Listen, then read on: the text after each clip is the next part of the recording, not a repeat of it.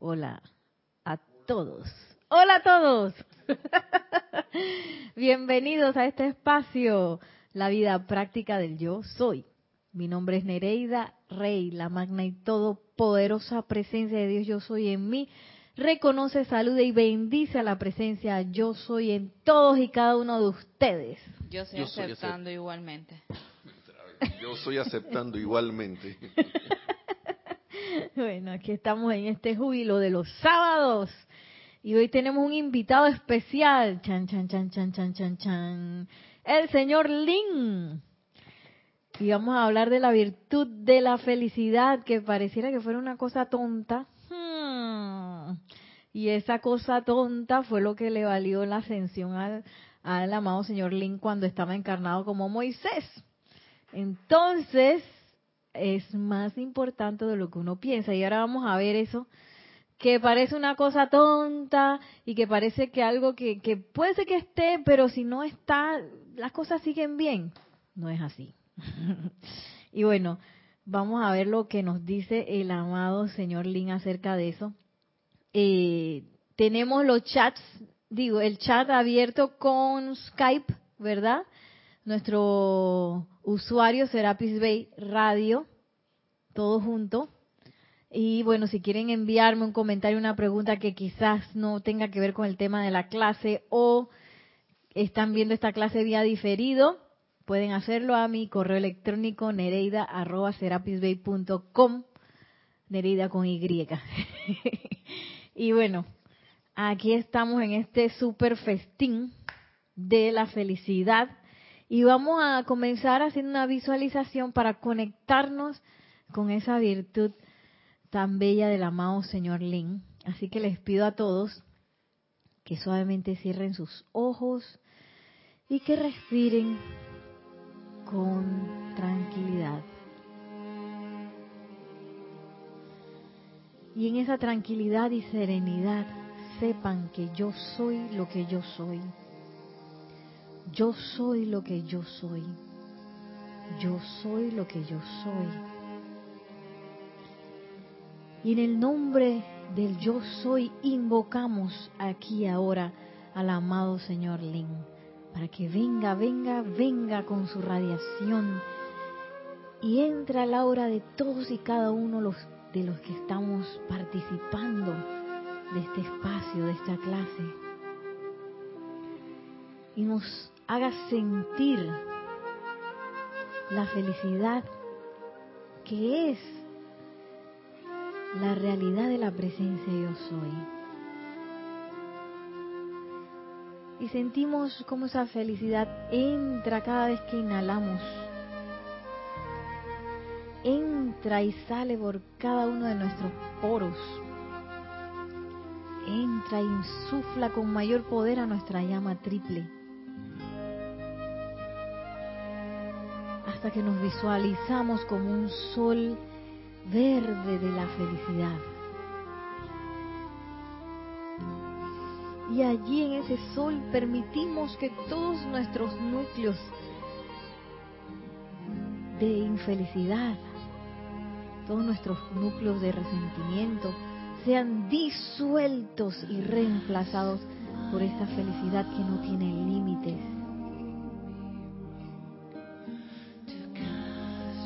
Respiramos libremente.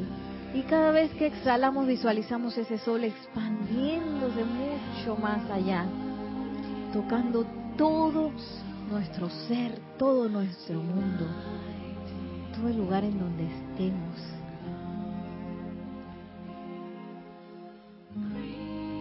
Hasta que visualizamos al planeta entero emanando esta virtud de la felicidad desde sus corazones permeando a nuestro amable reino elemental, permeando a nuestra dulce tierra, hasta que la atmósfera de la tierra se convierte en una atmósfera feliz.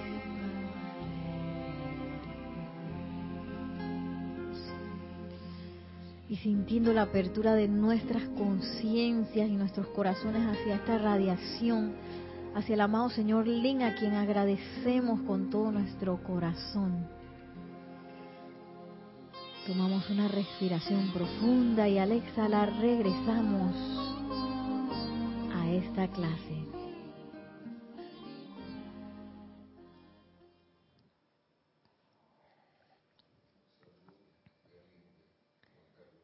Tenemos saludos de...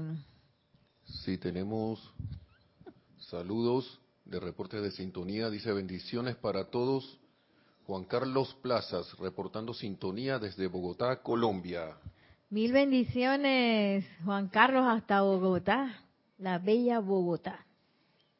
Y bueno, vamos a adentrarnos aquí en lo que nos dice el amado señor Lin esto está en este bello libro El puente a la libertad, la felicidad, virtud divina, en la página 9. Y bueno, así como me impactó lo de que la libertad era una disciplina, ahora me vuelvo a impactar con lo que dice el amado señor Lin, que es la felicidad. Miren lo que nos dice. El capítulo se llama La disciplina. Y a veces cuando escuchamos esa palabra, de una vez nos da como un pequeño estrés, porque eso quiere decir que yo tengo que estar así como bien ubicado, alerta y dándole a las cosas que tengo que hacer y hacerlas bien y repetitivamente y qué sé yo. Eso es lo que pensamos. Y a mí, en, mi caso, a mí me da hasta un poco de estrés. Aunque el amado Maestro Ascendido Serapis B dice disciplina es amor, todavía tengo esa como semillita por ahí que, quizás mi personalidad se siente afrentada cuando dicen la palabra disciplina. Porque quizás me acuerdo en la escuela cuando llegaba el maestro y entonces todo el mundo te quedaba así rectecito y quizás tengo asociaciones con la disciplina que no son muy constructivas, que digamos, o que no están ligados a la felicidad. Que disciplina y felicidad, este, eh, eh, no creo. Pero miren lo que dice el amado señor Lin. Ahora bien, eso de mantenerse felices, mis amados, no es una idea tonta.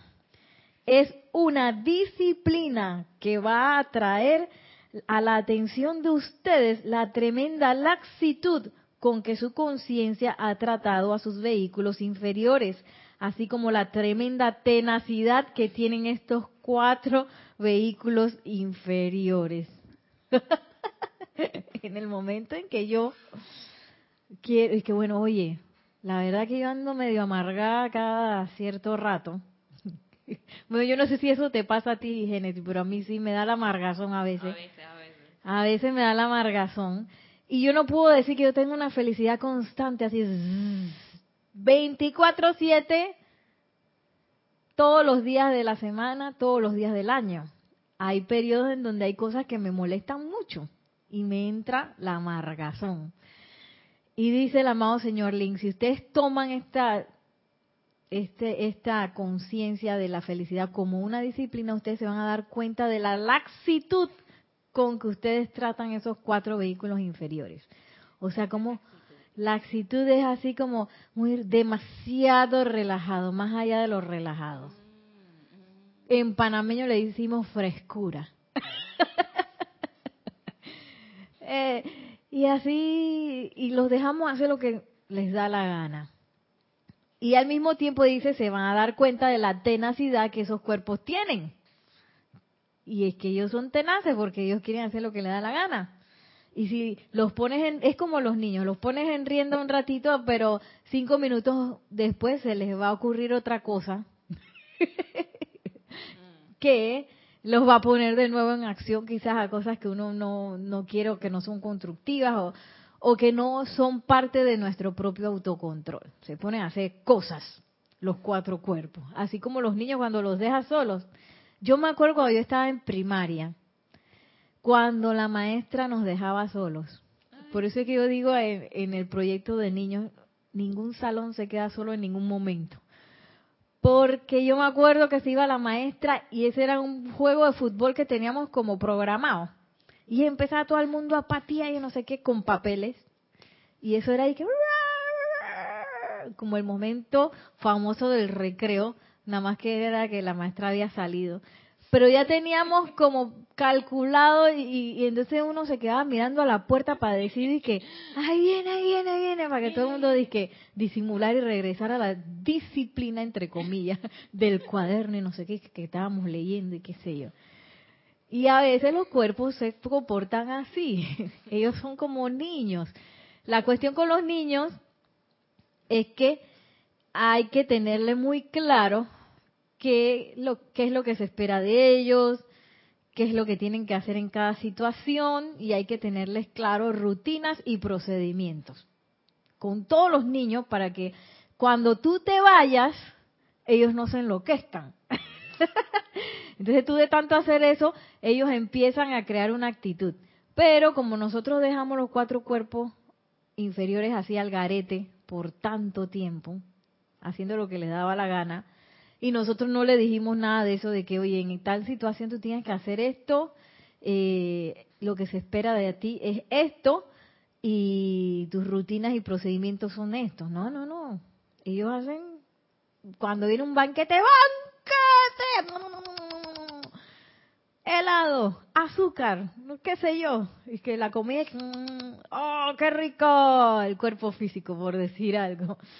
O el cuerpo mental es que empieza a que, ay, sí, a imaginarse que en esta calle mira, se ve como extraña. Ya uno está visualizando el robo que te van a hacer más adelante, porque a veces se dejó casi el cuerpo mental y que, que espérate, espérate, espérate, en qué momento se me ocurrió esto. O que el cuerpo emocional, que él es intenso, se dispare por ahí antes de que uno le diga qué hacer y por eso son tan tenaces esos cuatro vehículos inferiores. Y como han estado tanto tiempo sin comando, porque nosotros los dejamos solos, tiramos el cetro por ahí y no los comandamos, ellos eh, están acostumbrados a hacer lo que les da la gana. Esa es la explicación. Entonces, dice el amado señor Lin, cuando ustedes asuman la felicidad como una disciplina, se van a dar cuenta de cuán frescos son ustedes qué laxitud y demasiada relajación tienen con respecto a eso y qué tan tenaces se han vuelto esos cuerpos físicos para hacer lo que les da la gana. Y ellos sí son tenaces y, ¿cómo se dice eso? Eh, persistentes. Una pregunta. Cuando hablas del cetro, esa, esa actividad del cetro de poder, ¿a qué se refiere? Bueno, en realidad yo me refería al cetro de comando, que es eh, cuando un rey tiene un cetro, eso quiere decir que tiene poder. El cetro en la enseñanza eh, quiere decir ese restablecimiento de, poder, pero hay un cetro especial que, que es una actividad del poderoso Arturus, que es un cetro que uno blande de cierta manera y lo carga de cierta manera. Eso está en eh, Puente a la Libertad San Germain, pero no me acuerdo si es volumen 1 o volumen 2. Atrás en los apéndices, ahí está todo explicado acerca del cetro de Arturus. Que cuando uno lo blande, uno siente también como la responsabilidad del comando y el poder de la vertida. Ustedes tienen que, este, pasar por eso. Esa es muy eh, maravillosa esa actividad del cetro de Arturus. Pero siempre de la mano del poderoso Arturus y de la mano de un maestro ascendido. ahí él explica cómo invocarlo y todo eso. Pero para cuando yo hablo del cetro también es esa empuñadura de poder. Yo no sé si tú estabas aquí cuando vimos Enrique Secto. No. Bueno, Enrique Secto. Enrique Secto, ¿cuántos capítulos tenía Nelson? ¿Dos o tres? Tres capítulos de Shakespeare. Largos. Y yo me acuerdo que aquí gritamos, decíamos un poco de cosas, porque estamos hartos.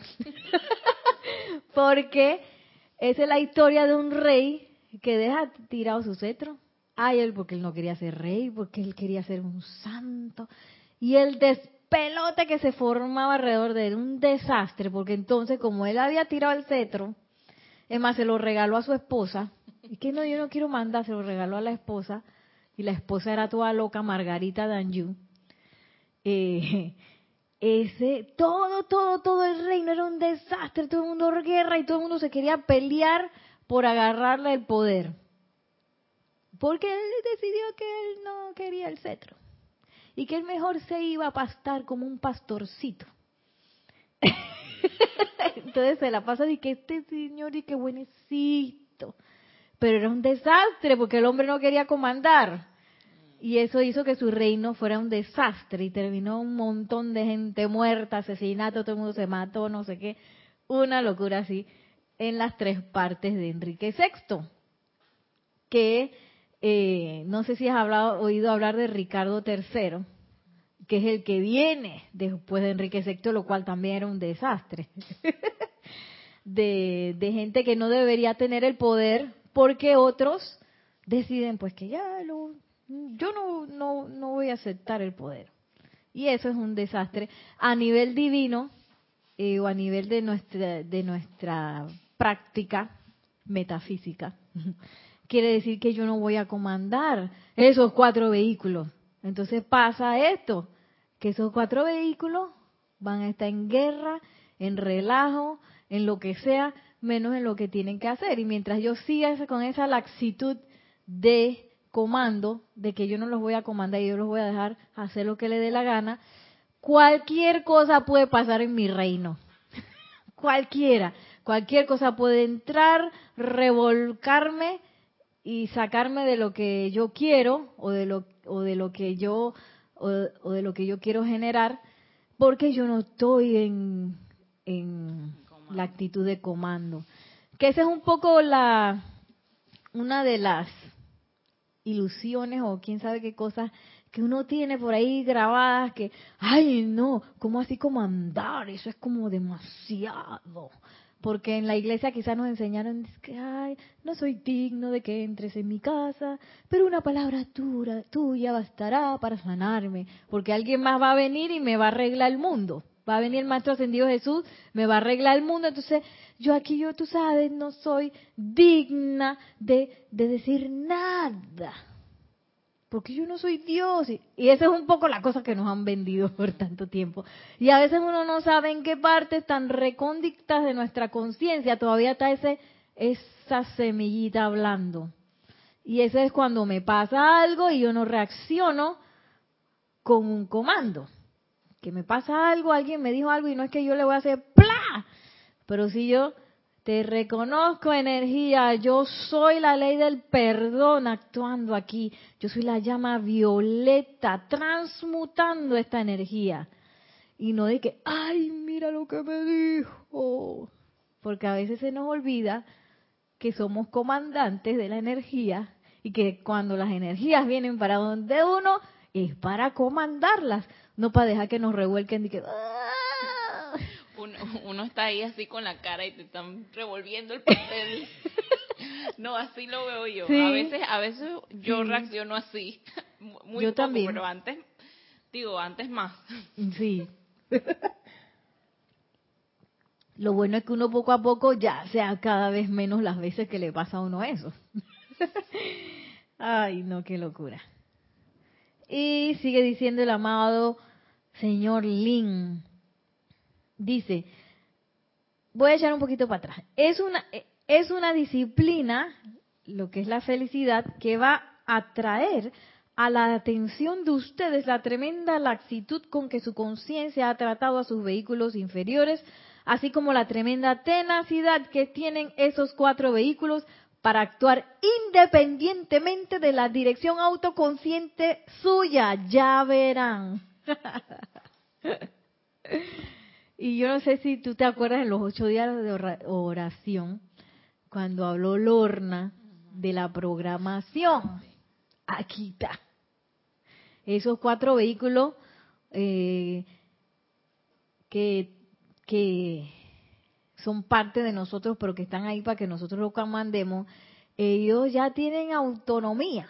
Porque de tanto que los dejé solos, ellos dijeron, bueno, nosotros nos vamos a encargar de esto así como, como la, eh, la corte del, rey este Enrique VI, la corte dijo y que como este no está comandando, nosotros nos encargamos. Pero entonces todo el mundo se empezaba a pelear a sí mismo. Sí, sabes que me pasa que eso de la programación que había hablado Lorna me recuerda que cuando yo era, o sea, yo, mi abuela tiene una creencia bien mística, dice que, ay, no me barras los pies porque si no me me caso con un viejo. Ajá. Entonces, mira que supuestamente ya yo dije estudiante de la enseñanza y vienen estos días mi hermana y yo la veo y me pasa como la escoba por los pies y caigo en eso y yo dije, uy, no, yo dije, ya no me estés barriendo los pies. después, y me dice mi hermana, es que ahí, tú todavía crees. Y yo dije, ay, Dios mío. y, yo, y yo estoy consciente que eso es mentira. Por lo tanto, me programó mi abuela con eso. Que mi, mi mundo, o sea, mi cuerpo mental, etérico y todo, o sea, lo repite así solito, bien programado.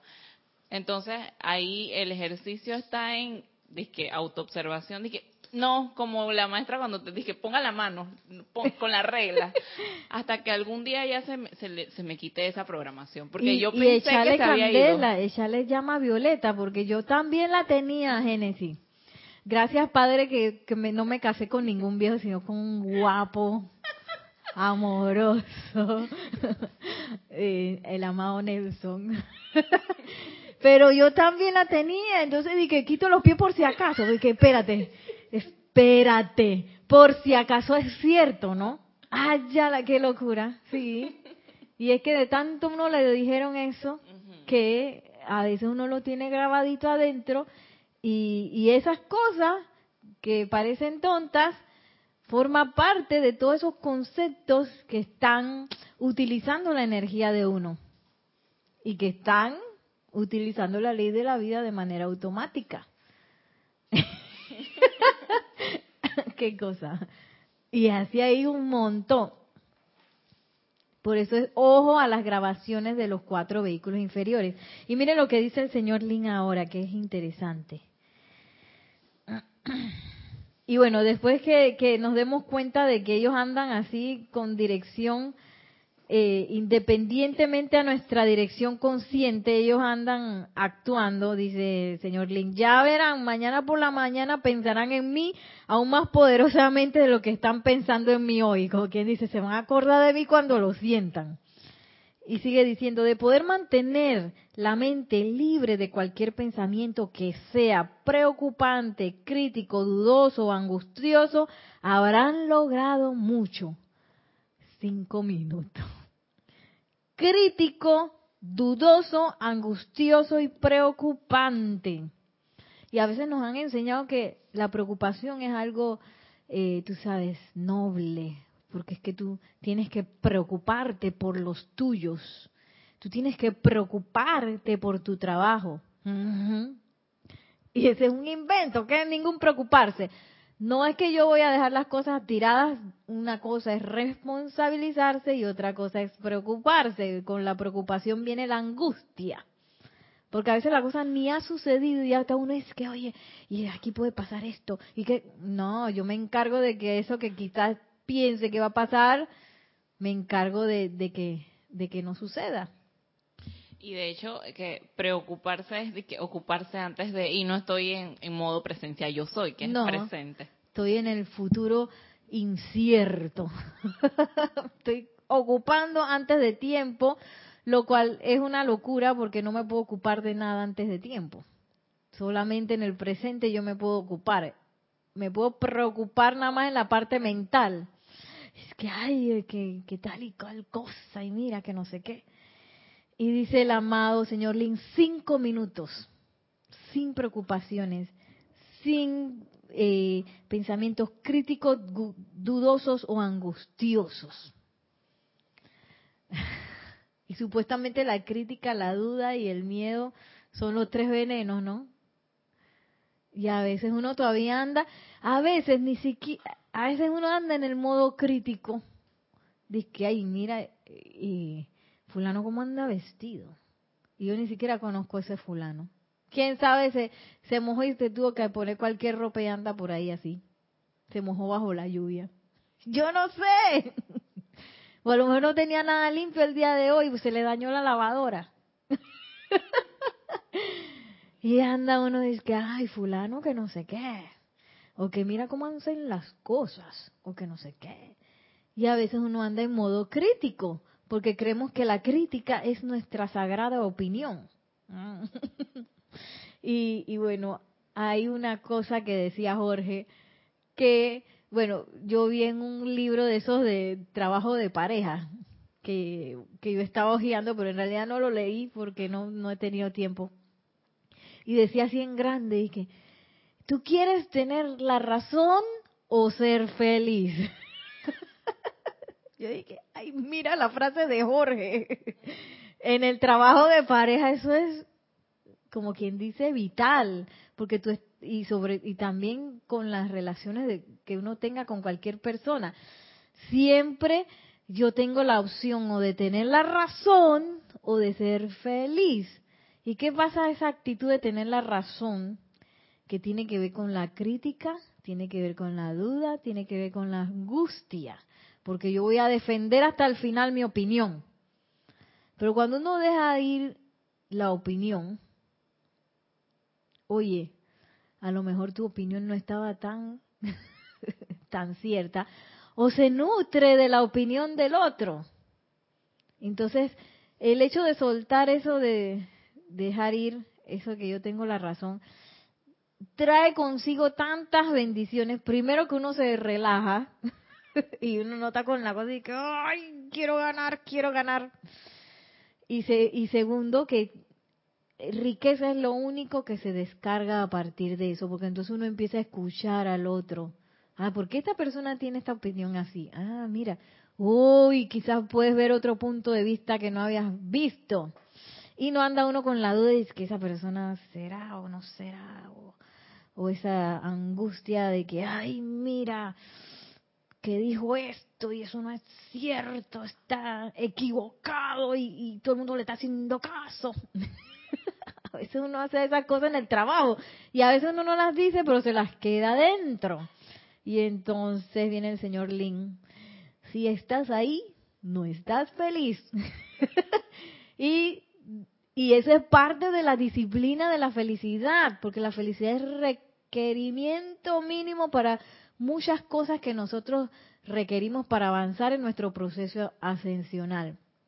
Y si yo tan rápidamente dejo ir mi estado de felicidad, mm, quiere decir que estoy bien indisciplinado y estoy así como Enrique Secto con los cuatro cuerpos inferiores que están haciendo lo que les da la gana, independiente a mí. Y bueno, una cosa que, bueno, no, voy a seguir adelante y después hecho ese cuento. Si pueden hacer esto durante cinco minutos y si lo hacen, lo pueden hacer por siete días lo podrán hacer para siempre. Ahora, observen sus procesos mentales cuando despierten. Puede que no resulte demasiado dificultoso hasta que contacten el primer ser humano. Dije, cuando estás solito, bien rareza. Pero cuando te encuentras con el primer ser humano y que, eh, y, hace poco vi una película de una señora que, bueno, tiene sus pros y sus cons, ¿no? Eh, esa película, no me acuerdo cómo se llamaba, pero era una señora que era de ese, yo creo que de, de por allá por, por esos países orientales, pero no, pero Oriente Medio que allá la, la, la, figura de la mujer es como algo fuerte porque a veces eh, la gente espera muchas cosas de ella y las restringe y qué sé yo. Bueno, la cosa es que ella ya tenía hijos grandes y su mamá vivía en su casa y, y llegó un momento que ya ella dijo yo no aguanto más esto, me voy. Y todo el mundo dice que no, que vas a hacer una indigna, que estás traicionando todo el mundo que ah, y los hijos que cómo vas a hacer eso. Ya estaba la hija con el marido metido ahí en la casa y todo. Y ella dijo, ustedes ya se pueden cuidar por ustedes mismos, yo me voy. Y el marido que no, pero ¿cómo te vas ahí? ¿Quién me va a cuidar? Yo me voy. Y la mujer se mudó sola a este apartamento chiquitito, pero era uno que ella podía sostener y ella estaba feliz en su soledad. Dejó su tercer templo y que fuera de aquí. Me siento identificada, bien identificada. y bueno, eh, esa es un poco la idea de que si, y bueno, no hay nada de malo ponerse a vivir solo porque vivir solo tiene otras implicaciones de crecimiento que, también son buenas. El problema es que yo quiera huir de mis relaciones interpersonales. que de que no. Y a veces queremos huir de esas relaciones, pero esas relaciones eh, son nuestro regalo ascensional, nuestro regalo de liberación. Porque esas relaciones, las más difíciles, son las que requerimos transmutar con amor. Y entonces, para crecer, porque algo tengo que aprender ahí. La cuestión es que a veces uno está como Enrique VI, pues, que está la relación difícil ahí y uno no le mete fuego tengo toda esta herramienta y que la, la llama Violeta, la ley del perdón, el amor de Lady Nada, no sé qué, pero con esa persona no. sí, y bueno, uno puede prepararse con antelación, porque así la, la presencia yo soy trabaja así de manera tan abundante que si uno se prepara con antelación y que yo sé que voy a encontrar con esta persona y es esa persona, tú sabes, me toca los botones todos juntos, me los toca así, y siempre quedo diciéndole algo. ¿Cómo es desprovisto de bondad? toca los botones. y uno se puede preparar antes y flamea la llama violeta de antes y qué sé yo. Y con todo eso me da risa porque yo para Navidad, y es que me, me voy a preparar porque había cierta persona ahí. y con todo esto llegó un momento que yo le dije algo desprovisto de bondad. Y que ¡ay! ¡Caí! ¡Caí! Entonces quiere decir que me tengo, tengo que seguir el tratamiento. Tengo que seguir echándole fuego porque esa persona siempre me toca los botones. Ahí está el, ahí está el estímulo de lo externo. Sí, salió el cuerpo emocional y que ¡Wow! Yo no tengo el poder, espérate, ta, ta, cha. Sí. Se salió el perro desbocado. Sí, y eso es descontrol. Eso es descontrol. Porque entonces uno deja ir la disciplina de la felicidad por un altercado eh, que, que es una cosita que pasó en un momentito, pues. Un momentito, en media palabra. Yo dije, no, mentira, no fue media palabra, fue una frase, pero de todas maneras.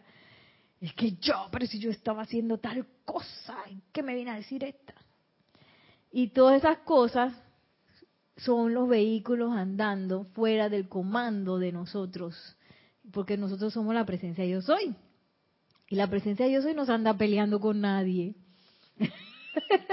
ni con nada. Entonces, qué interesante lo que dice el amado señor Lindy, que puede ser que ustedes se acuerden de esto, empiecen a controlar sus pensamientos eh, cuando están solos, pero cuando se encuentran con el primer ser humano, mm, puede ser que no sea tan fácil. Sigue diciendo el amado señor Lin puede que no resulte demasiado dificultoso hasta que contacten el primer ser humano. Entonces, cuidado. Observen la reacción de su propio cuerpo mental y puede que vean una causa para la infelicidad, ya que ese pensamiento discordante emite una vibración y un color y se sume se suma a la cubierta que les disminuye las energías. Una cubierta. Wow. Y yo digo que esa cubierta tiene que estar ahí, porque si no, ya yo estuviera precipitando el fuego así visible y, sería ilimitadamente eh, libre financieramente, con la salud perfecta y eh, amorosa con todo el mundo. y por eso digo, esa cubierta está ahí. sí, de, hecho ahí dice el, señor Lin, se suma a la que ya está. Ajá, se suma a la que ya está. Mm. Por eso tan importante la purificación diaria. Y, y bueno, y en estar vigilando esos pensamientos. Porque enseguida, eso es instantáneo, enseguida traen un color y una vibración. Sigue diciendo, después observen sus propios sentimientos Observen sus sentimientos bajo presión y podrán ver lo que su mundo emocional aún tiene dentro cuando le llevan la contraria. Esa fui yo ahí con, con eh, eh, la persona esta en Navidad. y cuando te llevan la contraria, que te dicen algo que no te gusta, que y todo eso. Porque uno tiene un pelioncito adentro. Y de hecho nuestra educación es una educación de competencia. Desde que uno entra al salón de clase, como quien dice, comienzan los juegos y empiezan a competir y no sé qué, y el primer puesto, hasta primer, segundo y tercer puesto hay. Primer lugar.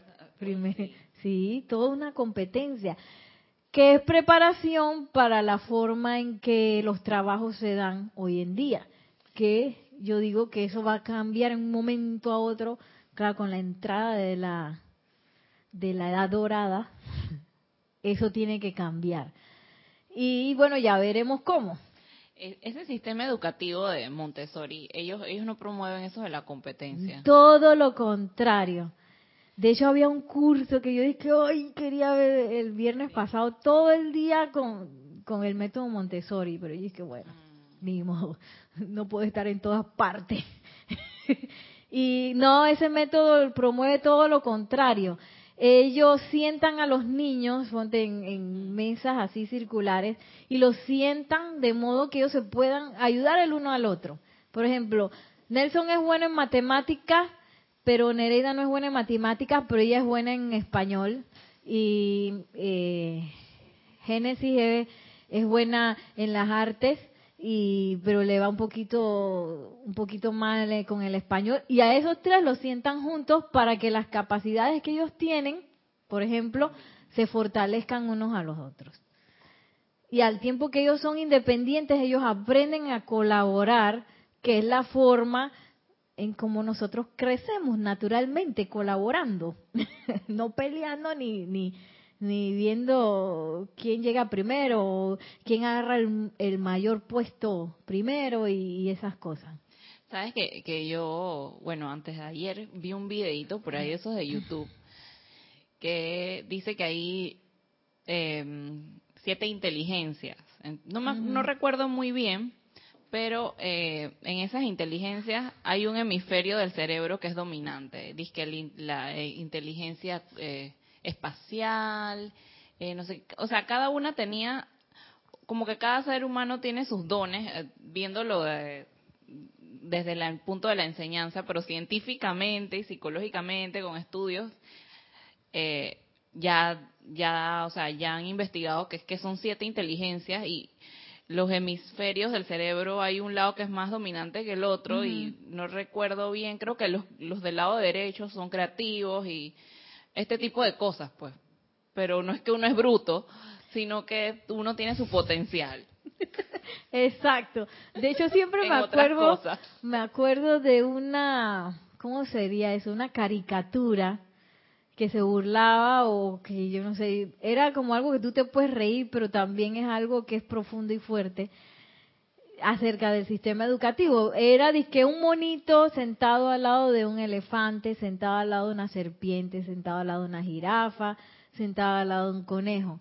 Y acá estaba el profesor, así. Y estaban todos ellos sentaditos adelante y que bueno, para ser equitativo con todos, vamos a ponerle el mismo examen a todo el mundo. El examen es, ¿quién se trepa más rápido al árbol?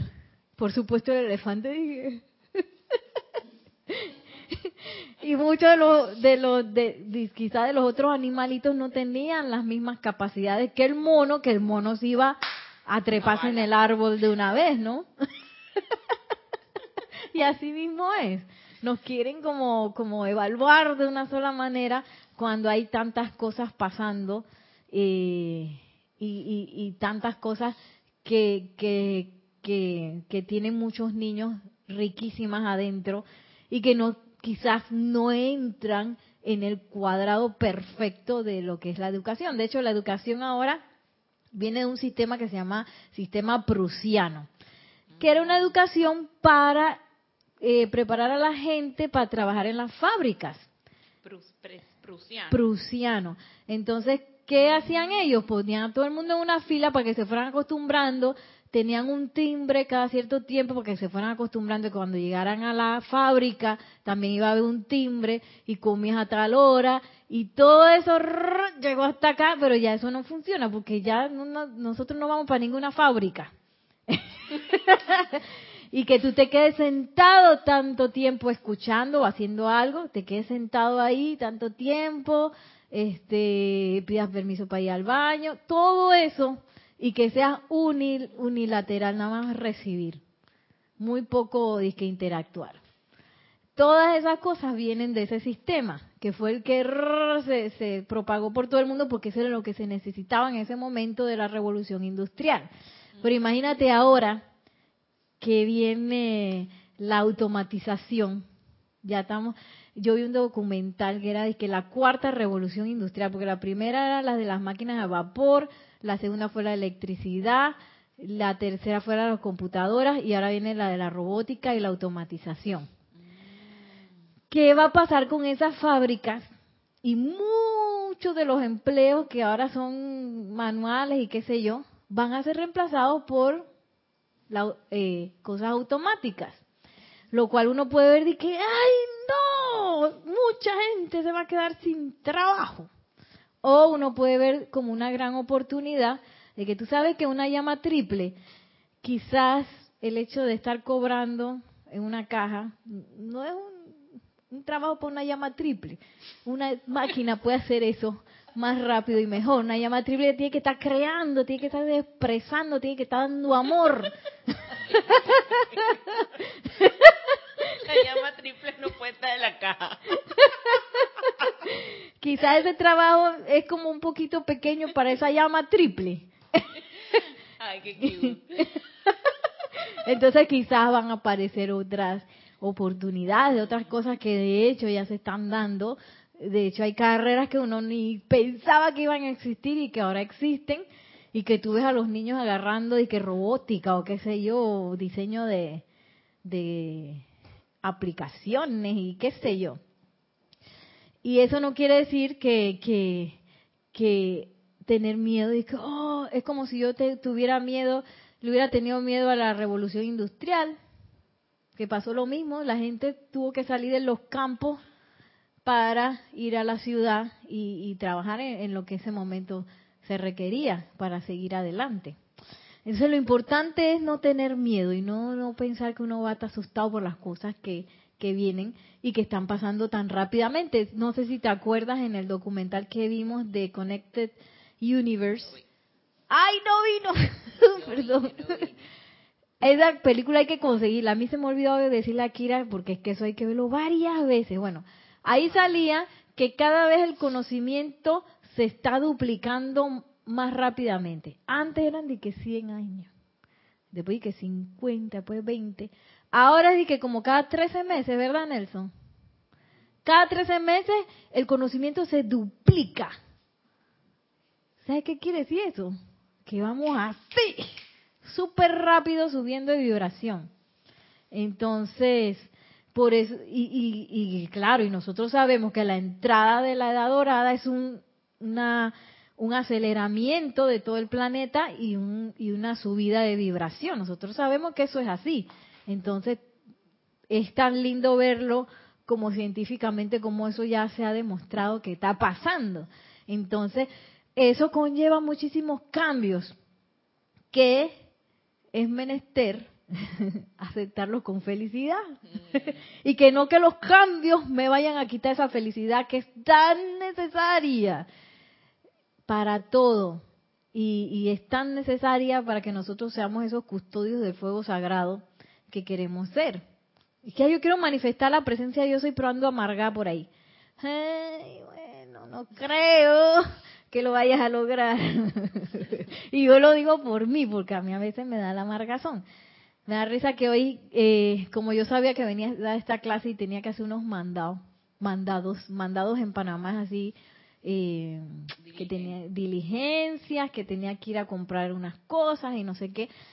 Y yo tenía que ir al Dorado y a mí para el dorado es como que, Dios mío, dorado sábado. porque ese es un centro comercial que se llena mucho y no hay estacionamiento y que no sé qué, y así, ¿no? Y el tráfico va a entrar y que, ay Dios. Y que bueno, voy a hacer el ejercicio de ir con felicidad y reírle a todo el mundo que yo me encuentre. y me da risa que al principio la risa como que no me salía. Porque dije que van a decir, esta loca que hace riéndose conmigo. Porque como dice el amado Sanat Kumara, que esa es una de las formas de traer la luz del mundo. Yo que voy a hacer eso, voy a reír, sonreírle a todo el mundo. Pero a veces no es fácil sonreírle a alguien que viene con la cara así apretada y que... Pero uno no sabe los efectos que puede tener eso. Porque la persona pasa y ya tú no sabes más nada de ella. Pero tú no sabes si ella, esa persona es que inmensa, ¿por qué se estará riendo? y lo sacas de, de lo que está pensando, quién sabe, en su angustia y su cosa. Uno no sabe. Por algo Sanat Kumara nos puso ese ejemplo. y en mi caso al principio se me hizo difícil. Pero ya cuando venía saliendo del mall, yo dije, bueno, ya no es tan difícil la cosa. No me importa si se ríen conmigo o no. yo voy a seguir sonriendo. Sigue diciendo el amado señor Lin. Ah, sí, observen sus sentimientos bajo presión. Yo les iba a contar de un ejercicio que hicimos, porque yo tomé un curso bien bonito en Costa Rica, que es de una asociación que se llama Cirque du Monde, o Circo del Mundo, que es de Cirque de Soleil, o Circo del Sol. Es su, su su institución en la cual ellos llevan circo a personas eh, en, situaciones de, ¿cómo le dicen eso? De riesgo, le dicen así, juventud en riesgo o niños que viven en barrios difíciles. Ellos se meten en unos lugares y los cuentos que sacaban y que Dios mío, California donde nadie se mete, están ellos ahí y en Brasil donde nadie se mete, están ellos ahí eh, utilizando el circo que tiene algo tan lúdico y de tanta felicidad que yo no conocía muy bien, pero tú sabes, un payaso siempre te hace reír. Iban los payasos y les enseñan eso del clown, del payaso, malabares. Y a nosotros nos invitaron porque nosotros hacemos danza aérea, que también viene del circo. Y aunque nunca hemos hecho circo, circo, y somos más de la danza, que somos, me da cosa porque la enseñanza de la danza es un poquito más amargadita. Y, y, y ve, pero yo cuando vi eso dije, ay, este está tan hermoso para sacar esa amargazón de la danza y ponerlo en un, estado lúdico pero seguro, de felicidad, de juego, de, de júbilo. No sé si termino el ejemplo Voy a terminar el ejemplo rapidito. Bueno, había uno de esos juegos que era que ellos inflaban una, un, un, globo, empezaban a inflarlo, ¿no? Entonces tú te tenías que sentar y te hacían una pregunta. Y que sí, dime la fórmula del agua. Y que H2O. Y después lo otro, que dime la que... Y te hacían preguntas. Entonces íbamos pasando uno por. Y que todo el mundo, y que ya cuando el globo estaba grande, y que... Pero todo eso era con, con risa. Pero era un poco para este, un poco para ilustrar ese momento de cómo tú trabajas bajo, bajo presión y, y cómo es la comunicación cuando tú trabajas bajo presión. Que tú empiezas, tú estás pensando en el globo que se va a reventar, no tanto en lo que te están diciendo, en lo que tú vas a decir. Y ese es un poco lo que pasa, que nos dice el amado señor Link. Mírense cuando ustedes están bajo presión, cómo reaccionan. Sí, tenemos un comentario y saludo de Kira Chang desde Panamá. Dice bendiciones a Nere y a todos. Bendiciones. Dice, me parece que la inteligencia incluye esa habilidad para adaptarse a los cambios, sobre todo a los cambios para mejor. Bueno, hay una partecita de la película que dice, hoy te daré una copia de la película. Gracias, Kira. Gracias. sí, porque se me había olvidado pedírsela. Pues sí, adaptarse a los cambios. porque el no adaptarse a los cambios era una de las cosas de los rezagados, ¿te acuerdas? Y, otra copia para Génesis. ¡Eh! Bueno, ya yo, yo tengo la mía, pero no la he visto. Ay. Lo siento. Está buenísima, Génesis, buenísima. Y, y, bueno, tiene mucha información, así que eso es para darle varias, vistas.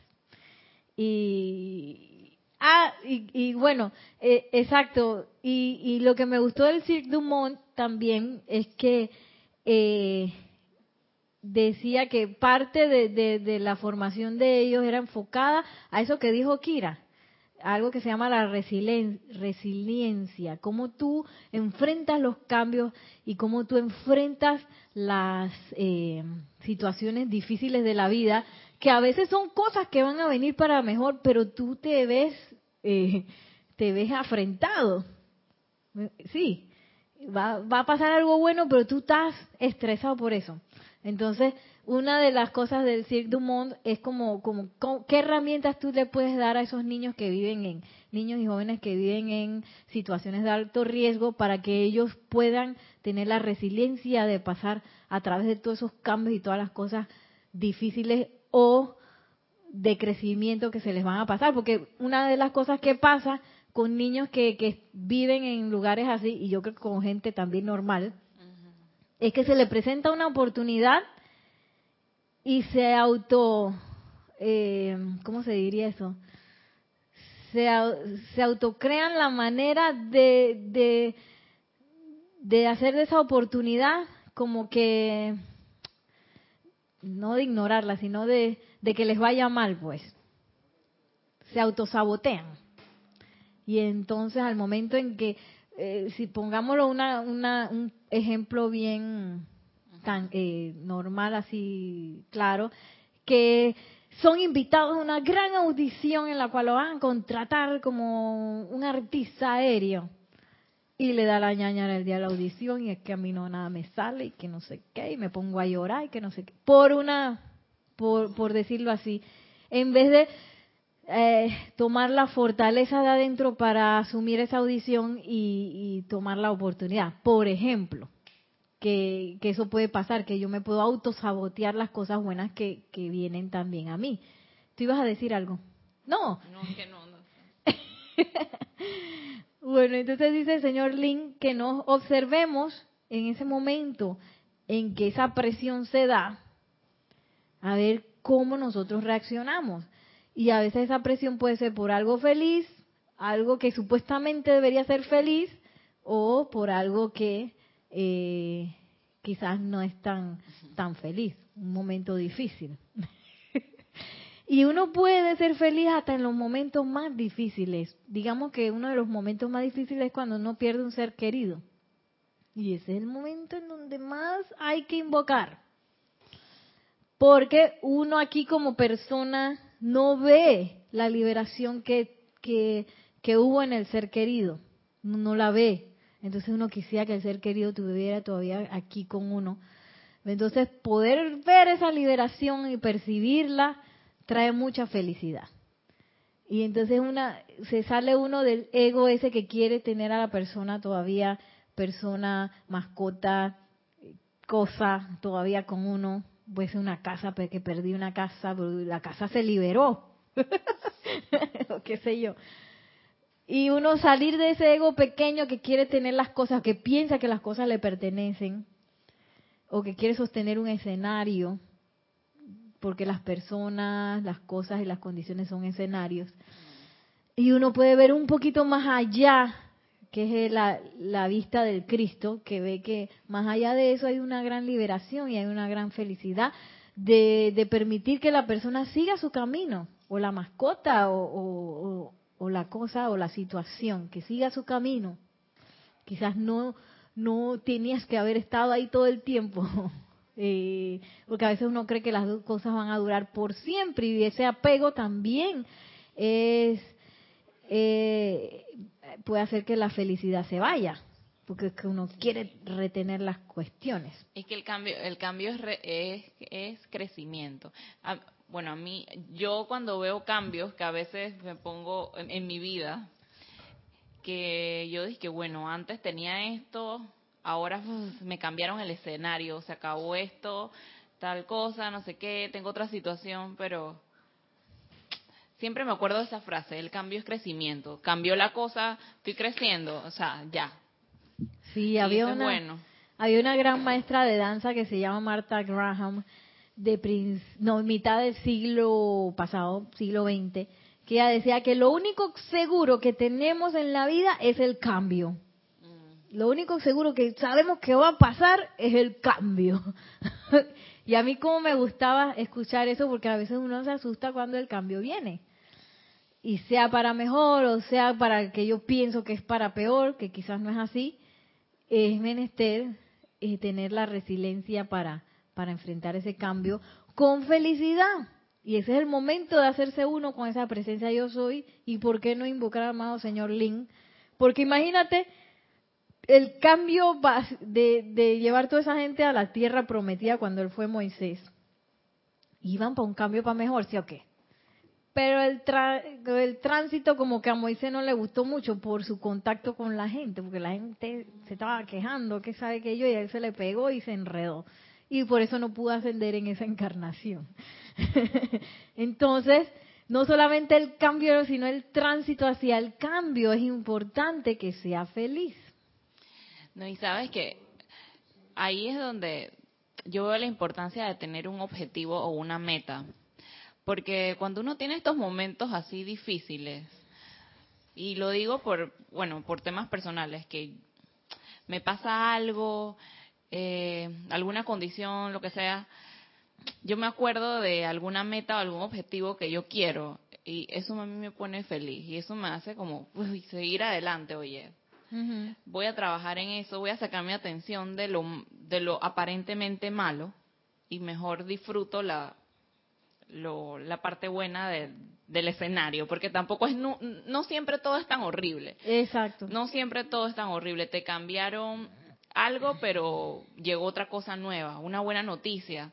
Y entonces yo prefiero, entonces mejor disfruto la buena noticia y la, apariencia, yo sé que eso es pasajero, porque siempre hay cambios, entonces ya va a cambiar.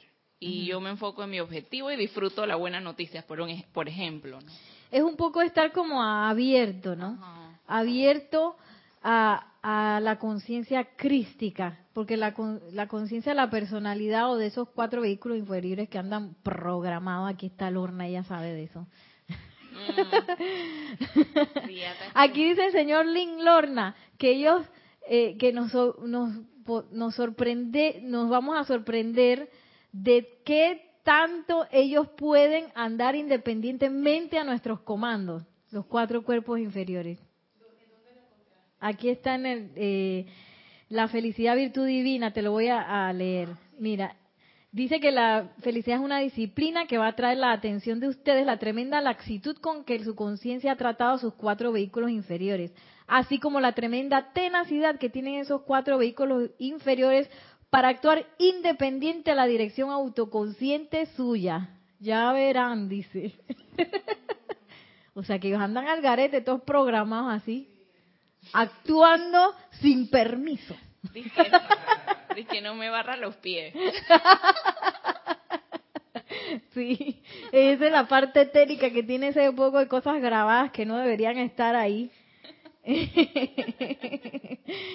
y bueno, em, vamos a dejarlo hasta aquí, porque todavía nos falta bastante de este capítulo, como la mitad pero es bastante ya el hecho de, empezar a...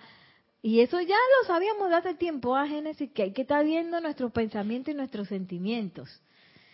Pero bueno, es que eso hay que repetirlo y repetirlo y repetirlo porque uno, esa es nuestra, nuestra, nuestra meta, como decías de las metas, que a veces uno eh, es mejor, quizás en una situación que parece difícil o que no me gusta, que no sé qué, es mejor dejar pasar la conciencia del Cristo, porque ¿qué va a ser la, personalidad? La personalidad va a anclarse en la crítica, en la duda y en la angustia, porque eso es lo que ella sabe hacer, eso es lo que los cuatro vehículos conocen. Eh, y van a anclarse en la calificación que viene tanto de la expectativa como de la experiencia. Por ejemplo, yo voy a un trabajo y mi expectativa es que ah, este trabajo va a ser lo máximo y mira la gente que me encontré aquí y aquí me voy a desarrollar en tal y tal cosa y cuando llegas ahí y que no era así, era diferente. Entonces tu expectativa de eso te hace perder la felicidad. Mm. Porque es que tú estás esperando que pase esto que tú querías que pasara y que tú ya tenías visualizado.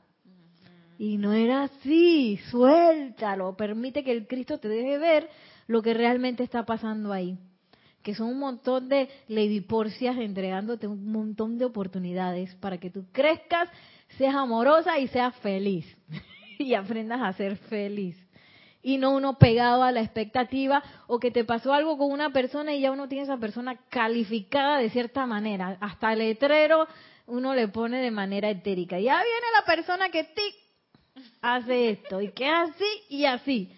Y esa calificación es un gran peso para esa persona y un gran peso para uno también y nos quita la felicidad. Tanto mi, mi calificación por experiencias anteriores como mi expectativa. Y esas dos cosas nos roban la felicidad y nos roban la libertad.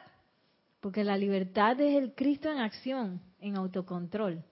Oye, y ahora, mira, me acabo de tener como una idea, que eso de estar calificando a alguien puede ser como una causa que no sea tan constructiva para uno mismo, porque eh, ley de causa y efecto, o sea, si tú, tú estás aportando a que la persona siga igual y no avance, no cambie, entonces tú tampoco vas a avanzar en lo que más. Exacto. En, esa, entonces tu piedra va, la piedra que yo tengo también allí va a seguir igual. Es un amarre doble porque es una idea el 80% de tu calificación se queda contigo.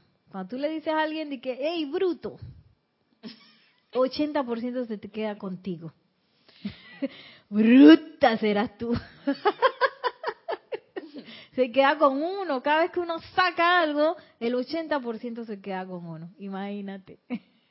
Y uno cree que uno está de que hablando del otro. y es uno mismo porque todos somos uno, que eso es otra cosa que se nos olvida, pues que todos somos uno. Y todos podemos ser felices. Y si yo soy feliz, la gente alrededor mío se contagia así, ¿ve? Súper rápido.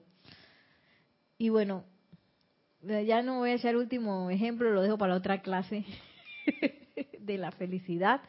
Vamos a terminar así el día de hoy. Eh, recuerden que mañana tenemos servicio de transmisión de la llama. Desde las 8 van a estar los chats abiertos, ocho y media comenzamos la transmisión en vivo. Así que todo el mundo preparado para cargar este planeta con la llama de la ascensión de Luxor mañana. Y que la magna y todopoderosa presencia de Dios yo soy y el corazón y la radiación del amado Señor Lin entren a sus seres inmundos doquiera que ustedes vayan para que se conviertan en soles ascensionales jubilosos y felices. Mil bendiciones y hasta la próxima.